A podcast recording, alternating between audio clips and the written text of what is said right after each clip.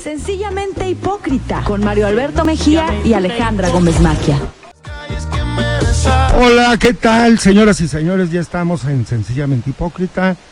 Estoy técnicamente solo, pero me acompaña. Eso- eso me ofendió. No, técnicamente dije.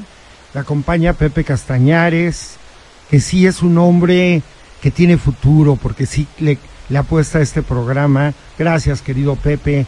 Sé que lo tuyo no es el micrófono, sino la lente. Aunque el micrófono se te da muy bien, ¿eh? No lo sé qué tanto bien, pero te agradezco mucho la atención y sobre todo el acompañarte para que estemos, No. estemos técnicamente solos ambos, ¿no? Porque No. también podría estar técnicamente solo yo, pero, pero es técnicamente. No, no, no, lo que pasa es que eh, qué bueno que nos quedamos de ver, si no, yo ahorita estaría hablando de que hace calor, pero empieza a hacer frío y ojalá llueva y luego no sé qué tema trataría. O sea, ¿cómo puedes pelotear contigo mismo? Hacer un programa, solo la negra puede hacer esto, ¿eh? Bueno, es que la negra siempre trae mucha cultura detrás, igual que tú, y habla hasta por los codos. Trae ¿eh? demasiados muertos en el closet. y entonces cada vez que viene al programa Tra- sola, ¿Trae o traen? No entendí. trae. Ah, perdón. trae. Y cada vez que viene al programa, saca uno de los muertitos del closet y ya, Y solito sale el programa. Pepe Castañares es fotógrafo. Yo siempre he dicho que es el mejor fotógrafo no solo de Puebla, sino de la región. Es también editor de una revista científica que le quiere competir a Mercurio Volante. No ahí la jamás, llevan, ahí la llevan. Repíteme el nombre de tu Fisios. Fisios. ¿Qué significa? ¿Tú que hablas latín? No, no, no, no, mira, el, el nombre de Fisios, que viene de arqueología, lo pusimos con un consejo editorial de... O sea, todos votaron. Todos votaron. eh, yo, yo quería, les voy a decir en este momento que nadie se me ofenda, yo quería simbiosis. Simbiosis, que no, pero hay ¿Estaba muchas, hay muchas revistas que se llaman simbiosis. No, Mario Alberto, Sí, la no. voy a googlear. Yo conozco una revista deportiva llamada Simbiosis. No, claro que no, Simbiosis Deportiva se llama. Hay otra revista cultural que se llama Ciencia hipócrita. Ciencia- No, pero eh, Vicios me suena bien. ¿Sí? ¿Te suena bien? Y tú que ya eres todo un consumado. No, no digas eh, eso. eh, finalmente, eh, al estar en el mundo científico, te vas acostumbrando al lenguaje científico. Y, por ejemplo, en mi más reciente columna, hablo del cromosoma 47. Eh, sí sabes que todos tenemos 46 cromosomas. Ok, y el 47 no leí tu columna, perdóname. No, no, a lees nada. Tú solo lees la jornada de Oriente. No, no publicaste ahí. No, nunca. No, yo sí estudié. Tú, tú- tú Eres estuviste ahí, Alberto, ¿verdad? Pero nadie, nadie, pero no me, no me termino de acostumbrar a, a la parte y, a- y al éxito de los, de, de los científicos, de los investigadores, porque me gusta esta parte de editor en la que trato de No, no, pero no le cambies, no le cambies. Estamos hablando del cromosoma 47. Cuéntanos del cromosoma ¿Sí 47. ¿Sabes eh, cuántos cromosomas tiene un ser humano? 46 lo acabas de decir. Exacto. 23 Ajá. son masculinos y 23 son femeninos. Existe el cromosoma 21, que eh, la gente que tiene, que padece síndrome de Down, eh, nace con 21 cromosomas. Ve qué complicado es la vida Claro, pues, para alguien que tenga, en lugar de 46, 21. Y yo hablo del cromosoma 47, que es Noroña, tu compadre y amigo. Él tiene 47 cromosomas. Nadie en el mundo puede tener cromosomas nones. Todos los cromosomas que tenemos son pares. O Noroña, yo, yo sospechaba, le decía, este hombre como que tiene un cromosoma de Lo- más. Lo, lo sospechaste cuando salió su fotografía, aquella fotografía, aquella selfie que se hizo en bata. Exactamente. Después de bañarse, creo que estaba en un lugar donde estaba helando Sí, sí, sí, y él se salió, no, no en bata, se- con, con una toalla. Toalla, toalla a la cintura, luciendo, por supuesto. Y ese meme lo perseguirá toda la vida. toda la vida, sin duda alguna. Bueno, Exacto, es pero cuando vi la foto de Noroña con toalla solamente, eh, en ese momento dije, este hombre debe ser el cromosoma 47 y me puse a investigar Y sí, él es el eh, conocido en el bajo mundo científico como el cromosoma 47. ¿En qué consiste el cromosoma 47? Pues que estás desatado, disparado, que nunca sabes estar en la realidad, que cuando crees que estás dormido estás despierto, que cuando es- crees estar despierto estás dormido, que cuando te tomas unas copas de más, tus cromosomas enloquecen. Oye, pero entonces debe de haber muchos, sea, entonces debe de ser bastante común. Me describiste a muchas gentes que conozco. Yo también, ahorita que estaba diciéndolo, sí, claro, conozco gente así. Sí, sí, sí. Por ejemplo, el cromosoma 47 puede estar hablando y de pronto se queda dormido hablando. Ok, bueno, sí, sí, ya, es un problema de- Y el cromosoma 47 siempre quiere ser presidente de la República del país en el que nació. Por ejemplo, el tipo nació en Guatemala, pero no puede ser presidente de la República de Guatemala porque de niño lo trajeron a México. Híjole, qué mala suerte. Allá, allá estaba tan cerca, tan cerca. Allá ya hubiera sido presidente. Sí, seguramente, seguramente. El cromosoma 47 suele decir compañero presidente en lugar de decir presidente a secas. ¿Tú cómo le dices a- a- al compañero presidente López Obrador? Presidente. Solo presidente, López ¿verdad? Obrador, presidente. El cromosoma, AMLO, ¿no? el presidente, el, como- el cromosoma 47 suele decir compañero presidente. Compañero presidente, Compañero claro, presidente. porque son del mismo grupo, son de un grupo, están al mismo nivel. Sí, pero Se, se ve al mismo nivel. ¿no? Claudia Están Sheinbaum le dice al presidente presidente Claro, claro, pero, o Andrés claro, pero o, o, por ejemplo el compañero Ebrar no le dice compañero presidente al compañero presidente, le dice No, pero no, Andrés. en otra- se por eso se ofendió cuando no lo habían considerado entre las corcholatas. ¿no? Al cromosoma 47, exacto. ofendió, ¿Y sabes por ofendió. qué no lo incluyeron? Porque es cromosoma 47. De, de los seis candidatos, precandidatos, solo hay un cromosoma 47. Claro, no, porque vienen, vienen pares. Exactamente. Bien, Tú bien. has fotografiado muy de cerca a Claudia Sheinbaum. Sí, sí, sí, sí, sí. Ella eh, tiene 46 cromosomas como tú y como yo. Sí se nota. Sí, se nota. Por de supuesto. hecho, es muy brillante. ¿eh? Claro, por supuesto. Pero ¿qué tal reacciona Claudia Sheinbaum frente a las cámaras? Bien, mira, yo creo que ya lo tiene, ya lo tiene más o menos bastante dominado, pero debo, de- debo decirte, ya aquí este, tras bambalinas, claro, en este momento, que la última vez que le hice unas fotos en, una entre- en unas entrevistas en las que la entrevistaron al menos 12, 15 medios, al final estaba hasta la madre, se puede decir, ¿no? Entonces, por supuesto que tiene toda la facilidad ante la cámara y puede sonreír, pero al final estaba hasta la madre. Y lo que yo O sea, vi- se cansa la gente Sí, por supuesto, de, de pronto de, la fotografía. De, de la entrevista y de la fotografía, por supuesto. ¿No te ha pasado que tienes que sonreír mucho tiempo y, tienes, y no, terminas- no y soy político, cansado? entonces no es mi caso, pero un político tiene que dar la mejor cara todo el tiempo. Claro, todo el tiempo, pero después de, de, de un rato de estarle sonriendo a la gente, llega un punto en el que alguien te debe de desesperar y dices, ya, estoy harto y me quiero ir de aquí. Y fue casi lo que terminó pasando. Sí despachó lo que tenía que despachar, pero evidentemente no tenía el mismo ánimo que al principio. ¿no? Yo creo que eso debe ser bastante duro, eh, pesado, después de aventarte un evento de una hora y después aventarte varias entrevistas donde en realidad tú que haces entrevistas y ves las entrevistas de los colegas, pues muchas veces no cambian de, van sobre una misma línea. Y siempre preguntan lo mismo. Yo estoy asombrado. Sospecho que varios colegas son cromosomas 47 también. Porque la, primer- la primera pregunta que hacen es, gracias por habernos dado esta entrevista. Y la última, y lo último que dicen es, ¿algo que desea agregar? Claro, por. Los cromosomas 47 siempre dicen, ¿algo que desea agregar? en este importante espacio que está usted. Oye, pero no, no, no, lo mejor, lo mejor, sin decir este. ¿Algún mensaje No, para el hombre, sí, público lector? Lo, lo mejor es que, bueno, todo fue en un mismo espacio. En ese mismo lugar se fue dando las distintas entrevistas. Y hubo quien, eh, al empezar, este, dijo, muchas gracias por venir a esta entrevista. Dices, Ah, eh, ¿Quién dijo? no, no, no, no. ¿Y no, sus no, no, iniciales? Este, ¿Nacho Juárez? toma 47. ¿Nacho Juárez No, acaso? jamás, jamás. Y entonces, Álvaro Ramírez. Dices, lo quieres pasar eh, este, como si fuera en vivo Viridiana. dentro de cuatro días. Y, y- y- y quieres decir que fue a tu estudio. Ah, claro, y entonces le dices al entrevistado, oiga, podemos decir que estamos en la noche, aunque sean las 10 de la mañana. Oiga, pero ¿por qué? Es que mi programa sale en las noches. En las noches, y entonces empieza el programa. Gracias por haber venido a nuestro estudio, doctora Claudia Sheinbaum. Buenas noches. Y la doctora Claudia Sheinbaum de No sabe, qué, no sabe qué ¿qué le digo a este cromosoma 47?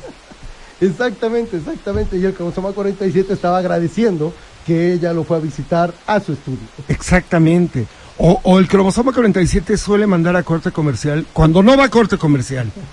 Por ejemplo, ahorita sí va a corte comercial, no soy cromosoma 47, tengo 46 cromosomas igual que tú, querido Pepe, y que el público que los escucha. Nos vamos a un bonito corte comercial.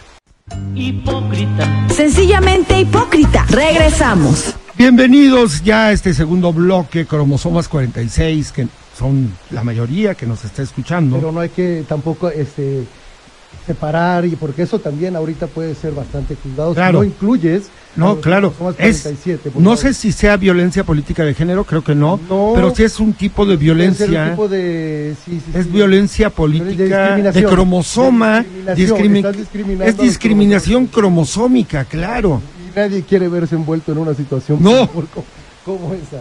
Eso, eso me queda totalmente Tienes razón. claro. Oye, nosotros en Puebla hemos tenido un gobernador que tenía el cromosoma 47, igual que Noroña, Mario Marín. Ay, Mario Marín. O sea, ¿por qué Mario Marín ordenó que torturaran mentalmente a Lidia Cacho cuando eh, la detuvieron en Cancún, Quintana Roo, y ordenaron que la trajeran a, a Puebla en auto, en un auto compacto, donde iban todos apretados? Fue donde y le, que- lo- le llevaron a comer un pollo, ¿no? Le Exactamente. pollo. Sabes que la- el, el pollo es la clave. Ahí descubrí que Marín es cromosoma 47 porque ordenó a los judiciales que le compraron un pollo rostizado para ella sola. Solo un cromosoma 47 es capaz Claro. de decir, de dar una orden de esa naturaleza. Claro, yo creo que estaba totalmente, eh, aparte del, del- del cromosoma 47 que es, estaba totalmente ebrio de poder, ¿no? O Y también con las botellas de coñac que le había mandado Camel. Sí, eso era ya, una cosa era el poder y eso era la complicidad. Sí. ¿no? Ahí había una complicidad en la que se sintió identificado completamente con Camel y no estaba defendiendo a su amigo, estaba defendiendo su estilo de vida. ¿no? Exactamente. Entonces creo que esa, eso, junto con la embriaguez de, de poder de un hombre pequeño, no de estatura, sino humanamente pequeño, que llegó al poder y sintió que iba a ser eterno. ¿no? Exactamente. Eso es, mu- eso es muy clásico de los cromosomas 47. Creen que van a ser para siempre. Por ejemplo, Daniel Ortega, que era un hombre revolucionario en la época de Nicaragua, del, de la guerrilla contra Somoza, que era del- de los sandinistas, terminó siendo un cromosoma 47. ¿Ve cuántos años lleva en el poder? Y se está eternizando. Fidel Castro no fue cromosoma 47 pero él eh, tuvo también esa misma hambre de poder y estuvo al frente de Cuba creo que 50 años o casi 50 años. Sí, sí, sí. No he ido, fui a Cuba hace ¿A 20 qué? años. ¿Turismo sexual? Eh, no, no, oye, bueno, no, pero tengo una, una anécdota similar. No, fui al Centro de Estudios Martianos a tomar un, un diplomado de fotografía urbana, padrísimo, padrísimo, pero voy a contar rapidísimo, si me lo permite Por favor. este, el titular de este espacio eh, informativo. El titular de este cromosoma. El titular de este cromosoma. Eh, fui a, fui a, a Cuba a hacer un, un diplomado de fotografía en periodismo urbano. Iba con escasos recursos, no, no fui a un turismo sexual. Pero sí le dije a unos fotógrafos que nos fuéramos, que juntáramos entre todos para ir a un, para tomar un taxi, le digo, salirnos de, de La Habana y buscar ese, esa Cuba, ¿no? O sea, vamos, vámonos a Cuba y no. Cuba sexual. Y no, no, no, porque ni siquiera eso, al contrario, ellos fueron los que dijeron, no, mejor eso no, mejor vamos este, a hacer algo de turismo sexual. No Ah, de qué te forma lo propusieron. dijeron. Y ¿De qué país eran estos mexicanos, cromosomas? mexicanos, este, y la verdad es que me ofendió bastante porque dices, oye, venimos a un, a un taller de fotografía, podrías haber venido a hacer turismo sexual en cualquier otro momento. Claro. No, pero bueno, eh, ah, esa es un poco de la historia, pero... ¿Y a dónde se fueron a hacer turismo No sexual? lo sé, porque yo no Ah, tú no quisiste. No, no, no, a mí no me late O sea, eso. tú eres como el compañero presidente, Como- congruente, con la causa revolucionaria. No, no, pero ¿cómo? Estoy, estoy totalmente en contra de... Del uso y abuso.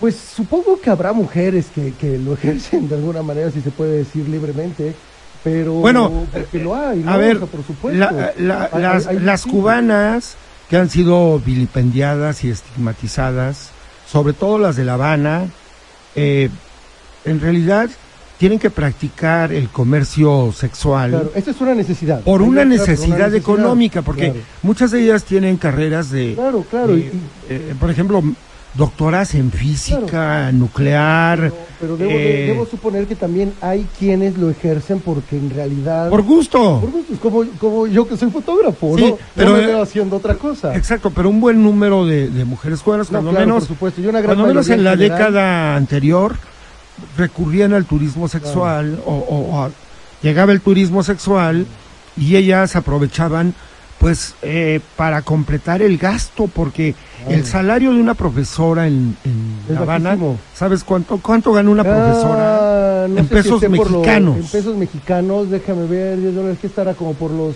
500 pesos ahorita. 700 Ahí está, no pesos mexicanos gana Claro. una profesora durante un mes. Claro, claro, claro. ¿Y sabes cuánto se gana eh, aprovechándose de los turistas Wow, sexuales? Creo que 50 veces más, Pero 50 veces más. pero por lo menos. Así ¿no? que es una forma válida.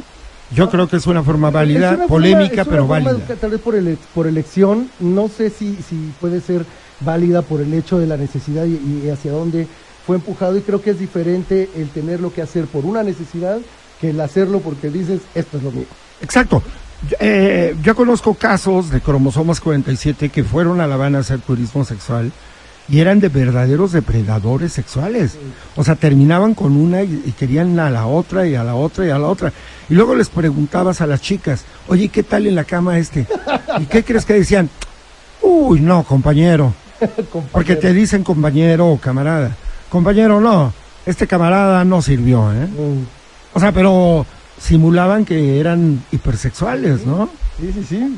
Pero bueno, el caso es que tú no caíste No, no, en no, el no, de tus... por supuesto que no. Pero, y lo que quería decir es que no he ido en esta nueva Habana en la que ya hay celulares, ya hay internet, aunque restringido, pero en efecto sí lo... Antes la gente, a mí me tocó ver ¿En qué cómo hacían cola en los años 90, hacían cola para comprar helados, Helados.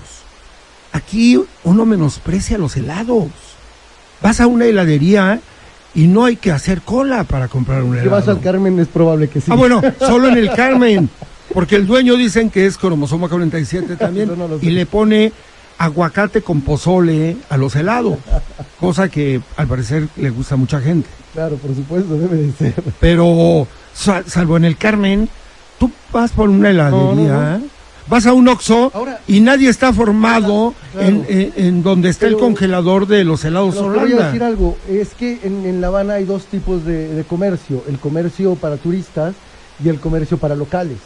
Por ejemplo, estuve ahí este, un tiempo, era, iba yo casi como estudiante, estudiambre, y encontré los lugares donde comía la, digo, no es que estuvieran muy escondidos, pero me dediqué a comer y estar en los lugares que eran para la ¿En qué año fuiste? Eso fue en el 2003 más o menos. O sea, eras un puber. Tú un naciste en puber. el 98, ¿no? Uber, no, no, no, no. 79, el último hijo de los 70, el último hijo de una gran generación, pero me crié con los de los 80, entonces O sea, pero ¿cuántos años tenías? tenía 22, 23. 23 años más o menos. Y encontré un lugar para comer una rebanada de pizza con un agua, un vaso de agua de Jamaica en un dólar. O sea, era la comida que le Era la comida que, cubanos. que- que la gente este, que Gracias que a ti, un cubano dejó de comer ese día. porque estaban contadas las rebanadas, pero Sí. se quedó trabajando más tiempo, lo lamento. Oye, querido Pepe, volvamos al tema de tu lente fotográfica frente a políticos. Por ejemplo, a Bartlett lo llegaste a No, no como gobernador. Yo entré eh, ahora sí que al mismo tiempo que Melquiades Ah, Morales. tú te iniciaste con Melquiades. Melquiades, incluso iba yo empezando, tenía semanas yo creo, y me lo encontré, no me acuerdo si en San Nicolás de los Ranchos o ya Xalitzintla, también en una, este, en un tema de- del Popocatépetl, que tenía mucha actividad, en 99. Y me acuerdo que entramos a una casa cuando los querían, cuando querían evacuar a la gente y demás. Y me Ajá, pregunta, ajá. ¿Qué opinas? ¿Cómo ves? Pues me quedé pasmado, ¿no? Y que no tengo la menor idea. Un gobernador nunca Un había gobernador preguntado tu opinión. así, era así de, pues no lo sé, señor, ¿no? Todo está muy bien. La hora que usted diga. ¿Los cocodrilos vuelan, Pepe Castañares? Sí, señor, poquito, pero sí vuelan. poquito, pero vuelan. Este, no, entonces entré en esa parte. Sí hay, sí hay diferente, no solo entre, entre gobernadores y en el poder, diferencias en la gente, en el político, en cómo es hacia la Cámara, ¿no? Y eso yo creo que te habla mucho del político en sí, de la persona, de la atención que tiene para poder decir algo, estar en un evento y a la vez estar consciente que está siendo retratado, ¿no? Por, por uno o por muchos. ¿Quién es el que más trabajo te ha costado fotografiar? De los políticos poblanos. Uh, más trabajo me ha costado retratar. Híjole, no lo sé. He retratado a mucha gente. Es que mira, te voy a decir. O algo, el más una- incómodo de todos. una diferencia cuando retratas a alguien en un evento, en la calle y demás. Eso como fotoperiodista te da una libertad, ¿no? Ahí no te importa porque es, la calle y es parte de ese ejercicio de, de periodismo, ¿no? El poder retratar a la gente como es pero algo que no he hecho tanto es el, el retrato ya en estudio, que creo que es donde se puede ver eso, ¿no? El que alguien es complicado, duro, acartonado, o hay gente que se para este, y sonríe, ¿no? Sonríe y todo parece magia, ¿no?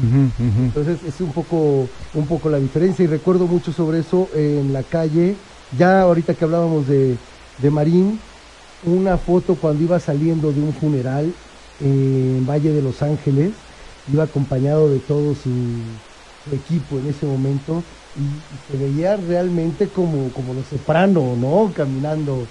Entonces esa es la... Todos con lentes oscuros, trajes negros, Claro, por supuesto. corbatas negras, qué maravillosa. O sea, me imaginé la foto. Vamos a hacer un corte para irnos al tercer bloque. Estamos hablando con el cromosoma 46, mejor conocido como Pepe Castañares. Sencillamente hipócrita. Volvemos. Continuamos en Sencillamente Hipócrita, estamos hablando con Pepe Castañares y de pronto surgió, surgieron dos temas en, en el corte. Eh, uno, el peso, el maldito peso, no el peso, la moneda También mexicana. maldito peso. No, porque el peso ahorita está muy bien frente al dólar.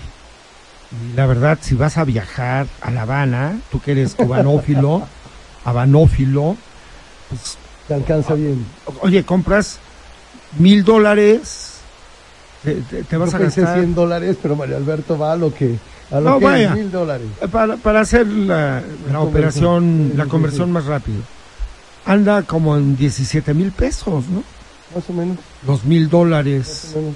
Y con esos mil dólares llegas a Cuba y haces maravillas. No, pues. Comes como Dios, bebes como Dios y te hospedas en un en un buen lugar, ¿no? Sí, más o menos, porque sí todo estaba, digo, volviendo a- al tema de la sí todo, todas las bebidas recuerdo que estaban como en un dólar y algunas cosas sí terminaban saliendo más caras. Ah, claro, el tequila mexicano es carísimo en La Habana. Moraleja, si vas a viajar, llévate un tequilita, aunque siempre te lo quitan en Sí, La Habana. seguramente, seguramente. Yo compré mi ron, pero de regreso en el aeropuerto ya, en el avión. En el avión. En el avión, Cuando el ron eh, Habana, Habana 3, el Habana era 7, otra cosa. Allá en la bodeguita del medio, es una maravilla. es- Sí, o sea, es un hasta el ron Bacardí, Claro, sabe distinto sabe allá. distinto al de acá, o sea, el de acá a la pata del Es- elefante. Sí, no, es verdaderamente. Puedes quedar ciego después de un Es, pata de es- es elefante. de uso medicinal, pero para, para la piel. Para, Ándale, y es, cutánea, y es buenísimo.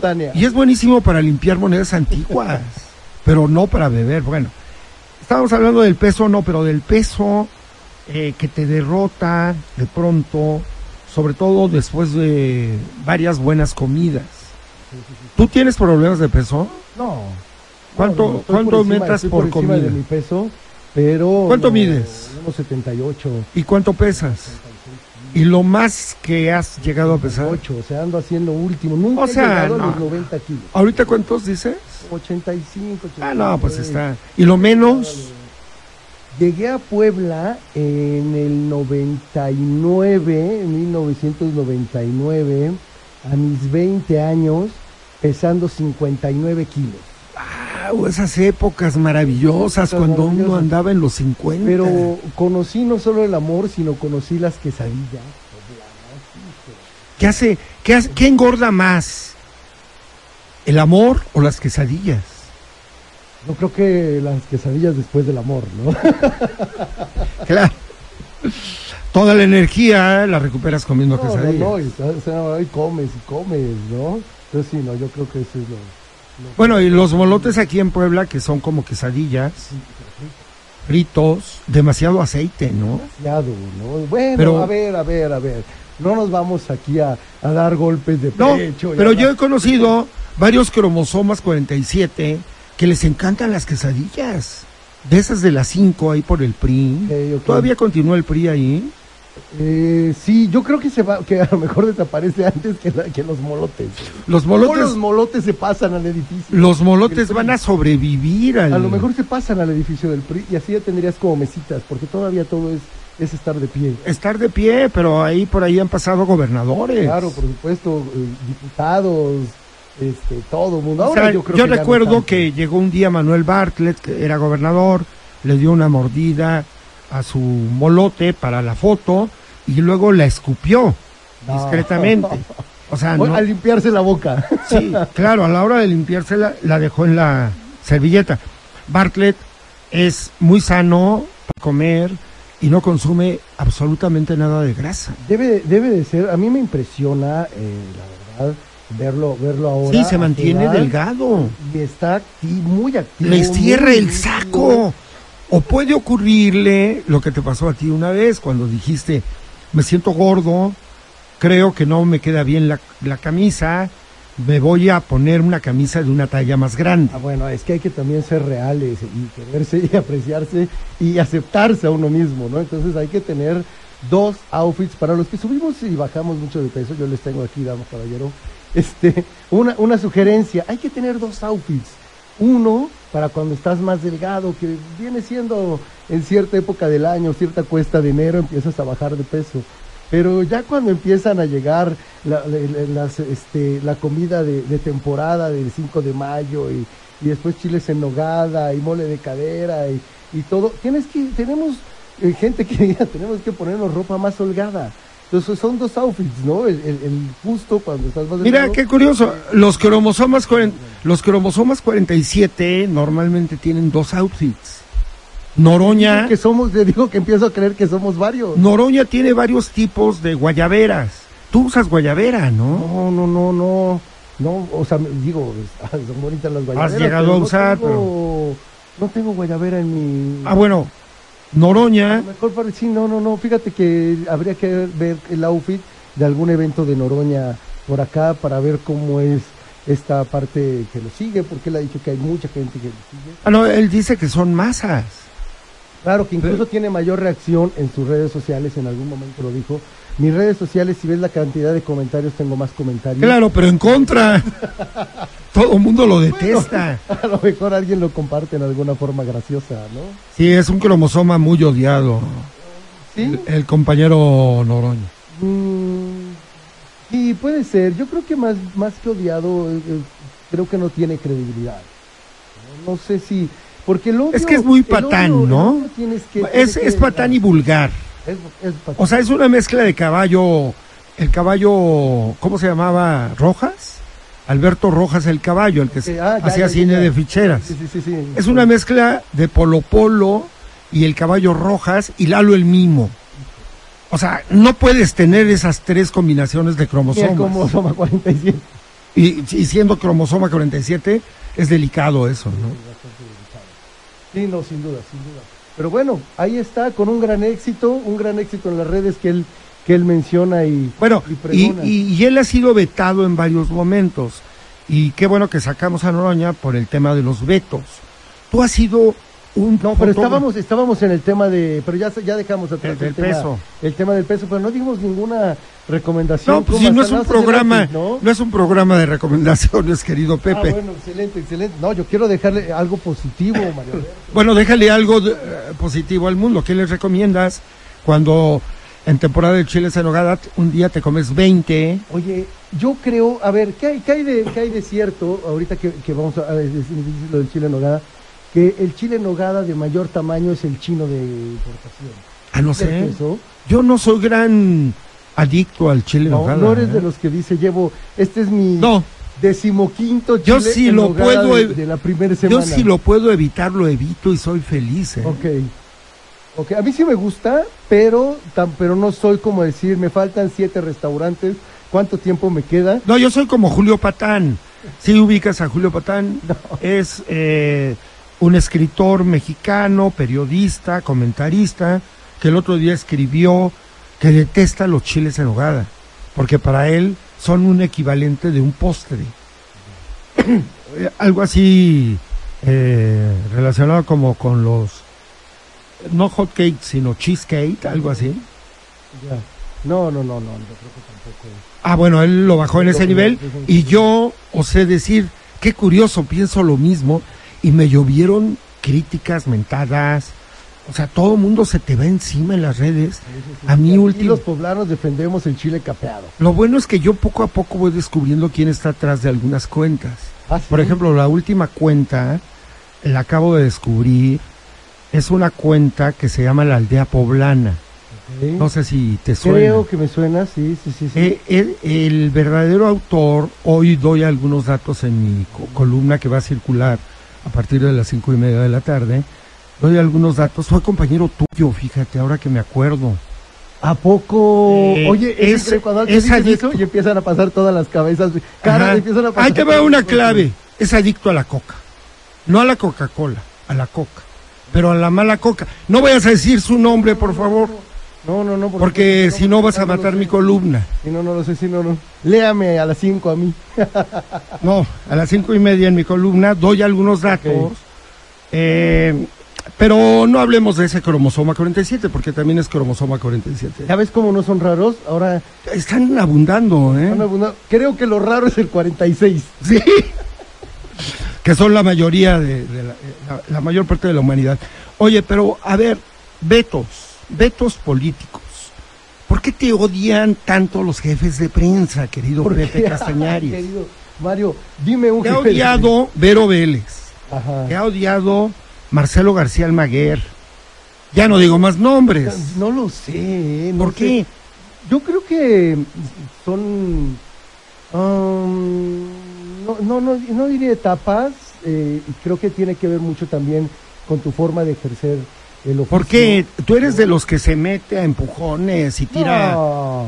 tira los No. guaruras del gobernador. Yo ¿o siempre, yo siempre he entendido que como fotógrafos vamos a retratar un hecho o un suceso, aunque sea público, como un acto de gobierno, que finalmente es, es algo público, pero no es algo hecho para nosotros.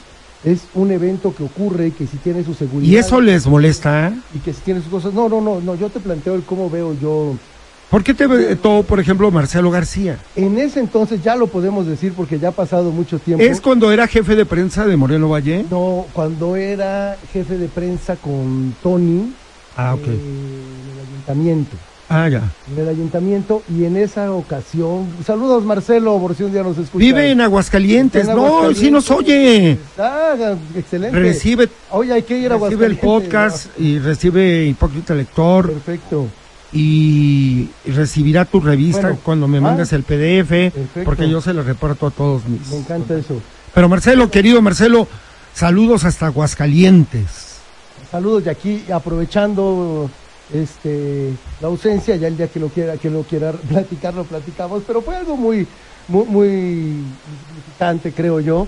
Detuvieron a uno de los fotógrafos de Agencias Imagen, la, la cual para Tu- quienes tu no agencia. lo sepan, es una agencia que, que tengo el gusto de dirigir. ¿Desde De- hace cuántos años? desde hace ya vamos para 15 años. 15. 15 años. Detuvieron a uno de los fotógrafos, la policía municipal, cuando estaba retratando un operativo mochila que siempre en todas las administraciones ha sido muy cuestionado y nunca ha estado eh, bajo un... O sea que el operativo mochila es que les revisan a los niños las mochilas para ver la calle. si llevan coca, marihuana, Puede ser- Puede ser a fentanilo. los niños o te pueden agarrar, Mario Alberto, ¿no? Ah, cualquier persona. Claro, te ven y dicen, ah, mira este señor, ¿qué trae ahí en el abrigo? A ver, caballero, ¿qué trae en el abrigo? Ese es el Ah, por eso los canábicos están tan enojados. Porque los andan... ¿Sí? Bueno, supongo eso ha sido de siempre, ¿no? No, pero recientemente hay un club canábico que está muy enojado en redes porque les revisan la- las mochilas. A ver, no me contestes ahorita. Vamos a hacer nuestro último corte comercial. Ve, Ok, ok. ve qué rápido se pasó el programa. de volada. Aquí, a la par que haces un programa, adelgazas cuando menos 50 gramos. Por lo menos. hipócrita. Sencillamente hipócrita. Regresamos. Es un gusto de veras estar platicando con Pepe Castañares, querido Pepe. Ya estamos en la parte final de Sencillamente Hipócrita y estamos hablando de los vetos.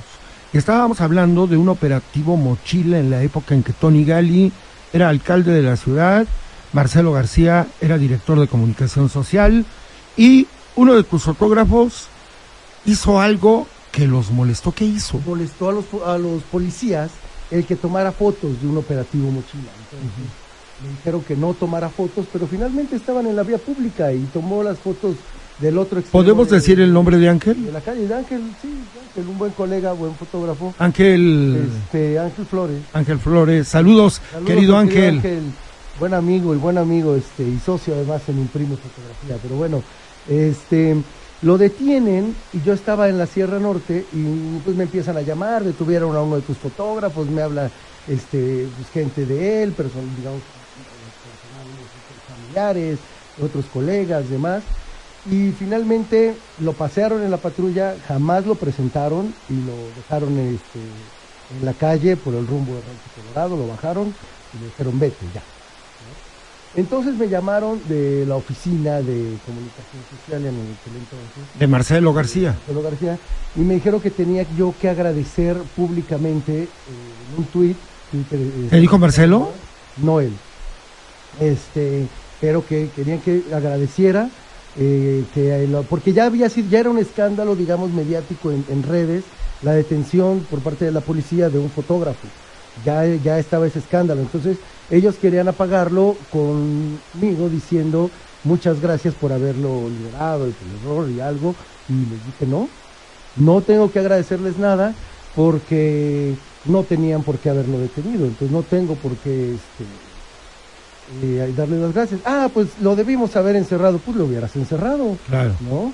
Pero lo hubieras acusado de algo realmente que, que hizo y eso me valió, me valió un veto durante, durante algún tiempo. Hablando de, de los vetos, me ¿Qué significaba el veto? ¿No te invitaban a las giras? El veto significa en, en muchas formas que eres non grato.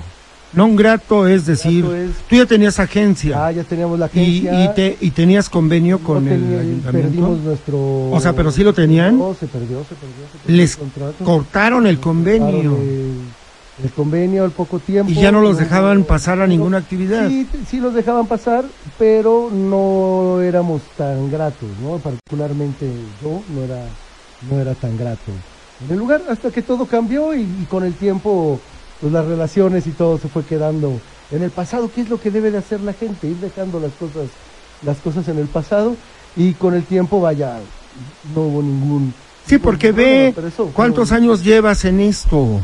Sí, claro, y a cuánta gente no hemos visto pasar, Alberto. Muchísima gente. Desde el 99 hemos visto pasar a, a mucha gente y creo que lo importante en esta relación eh, que hay entre la prensa y las, y las gentes de comunicación social de los distintos Llamémosle el poder porque forman parte del de- poder. del poder, pues sí, pues es una, es, debería ser una relación de cordial de trabajo, porque al final ellos tienen una obligación, es comunicar lo que hacen con recursos públicos, y uno tiene el gusto o el deber de poder este, comunicar las cosas a quienes nos escuchen, ¿no? Espero que no sea un veto. No, es Jerry Tapia que fíjate que se enfermó. Oh, Jerry, saludos.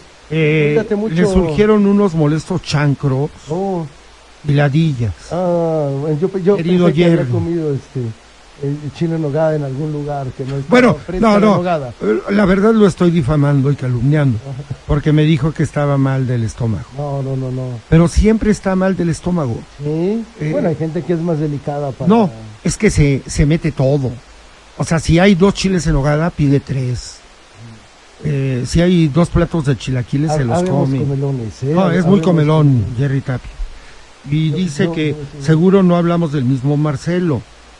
No puede tapar su sello de intolerante. No, pues sí, hablamos del mismo Marcelo.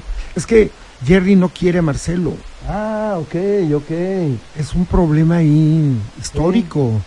Ese sí no se ha superado con los años. No se ha superado ni se va a superar, pero bueno. Nos está oyendo Jerry. Ah, saludos, Jerry. Y bueno, y ya del Bet para cerrar, bueno, tú lo También sabes. bien, Juan aquí- Zamora y otras personas más. Continúa, por favor. No, no, no, no, hablando esto del Beto, este, tú también lo sabes, tú has sido vetado Sí, también. varias- es el bonito arte de sobrevivir al veto. Claro. Yo en la época de Bartlett, pues era mal visto por el propio gobernador y por su gente. Eh, como que te hostilizan, te ven, te, echan unas miraditas así de... Como cuando te metes a la casa de alguien que no te invitó, Exacto. solo que no es su casa. Sí, y bueno, fue, eh, fue complicado, eh, aunque yo siempre, bueno, no les gustaban mis crónicas sobre Manuel Bartlett, que me sigue pareciendo, pese a sus sombras, un tipo con muchas luces también. Es un hombre inteligente, brillante, y es la gente a la que me gusta eh, retratar de alguna manera con mi, con, con mi prosa, ¿no? O sea, tú retratas con tu cámara, yo retrato con mi pluma. Claro. Y, y- pero finalmente son dos retratos que ahí quedan, ¿no? Claro, y son dos retratos que además están, están hechos bajo el criterio del que los ejecuta. ¿no? Como siempre, subjetivismo puro, porque nosotros, como cromosomas 46, somos seres subjetivos. Na- no existe en la vida ningún ser objetivo, salvo Noroña, que se cree el, un hombre muy objetivo, por eso es cromosoma 47, igual que Mario Marín. Pero bueno, ya estamos casi terminando y tú vas a dar un curso en la Universidad Autónoma de Puebla. Ah, bueno, muchísimas gracias. Vamos, quiero invitarlos a, a todos los amantes de la fotografía, del fotoperiodismo en particular. Porque O sea, es un curso e- es un, de es un curso de fotoperiodismo que voy a dar, que invitaba este Angélica Mendieta, directora de la Facultad de Ciencias de la Comunicación, a quien agradezco el espacio. Me invitó a dar un, un curso y abordaremos distintos temas desde la historia de la fotografía, el fotoperiodismo actual y, algo que, a- que a mí me gusta y creo que me apasiona mucho es hablar del hoy y del futuro del fotoperiodismo, porque el fotoperiodismo que hay hoy es muy diferente al fotoperiodismo al que yo llegué y Cuando tú llegas al fotoperiodismo, ya habíamos visto el surgimiento del periódico Uno más Uno, y ya por que es el primer periódico que yo recuerdo eh, que tuvo una eclosión de fotógrafos Claro. con una nueva visión, porque todos ellos, algunos de ellos venían del periódico Excelsior, de Julio Scherer, viene el cuartelazo contra Excelsior que da Echeverría, siendo presidente en los años 70, y luego de ahí nace Proceso y nace la revista Vuelta de Octavio Paz y nace el, el periódico Uno más Uno, que fue el florecimiento de la prensa mexicana y sobre todo visualmente empezó a ser distinto, aunque era un periódico en blanco y negro, empezaron a publicar eh, gente otro- otro como Pedro. Valtierra, que era el director de- del tema fotográfico, Miguel Ángel, no, Marco Antonio Cruz, Antonio Cruz, Ángeles Torrejón, eh, Herón Alemán. Fue, fue una primera generación muy interesante que luego se fueron a la jornada. claro, claro, claro, y que la jornada tuvo esa ese boom de fotografía de vida cotidiana. Exacto. No, la vida Y había un cotidiana. fotógrafo muy extraño que era bastante bueno. Yo creo que era cromosoma 47, Tomás Martínez. Ajá, sí. ¿Sí lo ubicas a Tomás? Sí, Hasta físicamente se veía distinto a todos. Sí, sí, sí, sí. Pero brillante. Muy brillante. Terminó en reforma haciendo unas muy buenas fotos. Terminó en reforma y no sé si siga actualmente porque han, ha habido mucho recorte de... Pero tú, digamos que eres hijo y nieto de esas generaciones. Mm, sí, yo creo que... Rubén. Pax, Rubén Pax, Pero ahora, y parte de lo que mí me gusta terminó muy metido en ¿Qué- ¿Qué pasó? ¿Qué pasó con ese fotoperiodismo cuando, cuando los fotógrafos de alguna manera eran rockstars, ¿no? Porque publicaban y demás. Y creo que parte del declive de, del fotoperiodismo fue parte del declive de la prensa misma. ¿no? Exacto. Juan Miranda en proceso. Juan Miranda en proceso. Y lo mismo que ha pasado, por ejemplo, e- en, proceso, ¿no? O sea, al punto al que ha llegado, al que ha llegado la revista de, de pasar semanario. Ulises Castellanos, el hijo de Magú. Sí, sí, sí, muy bueno. Y él, él se, ha, se ha adaptado muy bien a las redes, anda, anda bien este, en las redes. Incluso apenas tuvo una exposición, me parece que en Malasia, andó por allá en la embajada de, de México. ¿A quiénes respetas en Puebla? Yo creo que hay, hay grandes maestros, Abraham Paredes, por Ah, Abraham. Maestro Abraham Paredes, este, un extraordinario fotógrafo. Eh, hay buenos colegas como Rodolfo Pérez, Rodolfo. Rafa Durán, Ulises Ruiz, el buen Rafa sigue haciendo fotografía, sigue haciendo pero se especializó en la fotografía negra. Él, bueno, hizo mucha fotografía de prensa, este, de, de nota roja, De nota y roja. ahora está como en, en una liberación de todo eso, ¿Qué está haciendo todo eso Rafa? que le vio. Él tiene un colectivo de fotografía, un espacio de fotografía, y él ahí está, este, abriendo espacio a estas nuevas generaciones, lo cual me parece fenomenal porque hace encuentro, hace el encuentro de fotografía y ahí se reúnen, hacen intercambio de imágenes, y comentan y demás. Muy buen ojo el de Rafa. Muy ¿eh? buen ojo, muy buen ojo.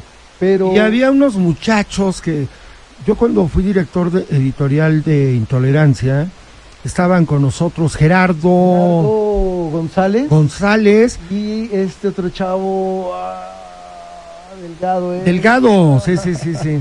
Fue su nombre que por cierto publicó una portada en la revista de Cuarto Oscuro con un reportaje de cómo en la perrera mataban a los perros electrocutándolos aquí. en Exacto. Y Rafa Durán era el jefe de Puebla. Era el jefe de fotógrafos. Una generación interesante esa, ¿eh? Sí, porque aparte, después de que cuando yo llegué, la competencia era entre la jornada y el universal. En cuanto a fotografía, creo que era la, la competencia. Se crea intolerancia y nace esta nueva camada de, de fotógrafos, porque además, hay que decirlo, Intolerancia tuvo las primeras cámaras digitales. Además, Entonces, claro. Eran las primeras cámaras digitales usadas en prensa, en Puebla. Ah, mira. Y nosotros pues andábamos todavía con el negativo, ¿no? Entonces, Querido Pepe, ya nos vamos, Pepe Castañares. Dinos, la gente interesada en el curso de fotoperiodismo, Pues, ¿Qué hace? encontrarlo en el Facebook de la Facultad de Ciencias de la Comunicación de la UAP. Ahí está el, el póster, ahí pueden pedir este informes para el curso. Empezamos ya el 16 de... y lo, lo vamos a publicar, eh, si nos permites, Claro. en Hipócrita Lector. Mándame, Te mando la imagen. mándame la imagen y ahí diario va a aparecer. ¿Cuándo empieza? El 16 de agosto. Querido Pepe, no sabes qué gusto. Eres una revelación en radio, caray, estás desaprovechado. Rockstar de la fotografía, extraordinario amigo, editor de la revista Fisios, que es una revista científica, y un hombre con el que uno puede pasar horas platicando. Pepe Castañares, mil gracias. Gracias, querido Mario, por el espacio, por el tiempo y por la coincidencia, aprovechar esta coincidencia. De que los dos somos Los dos. cromosomas 47. Creo que al final hemos descubierto Técnicamente acompañados. técnicamente acompañados. Porque un cromosoma 47 Nunca siempre se siente técnicamente acompañado, Así es. aunque está técnicamente solo. Gracias a todos. Nos vamos. El próximo martes aquí va a estar Daniela Mier y el próximo jueves Gaby Bonilla, la esposa del gobernador Sergio Salomón, presidenta del DIF. Así que viene una semana con mucha, mucha, mucha conversación. Gracias a todos. Sencillamente hipócrita con Mario Alberto Mejía y Alejandra Gómez Maquia. El podcast.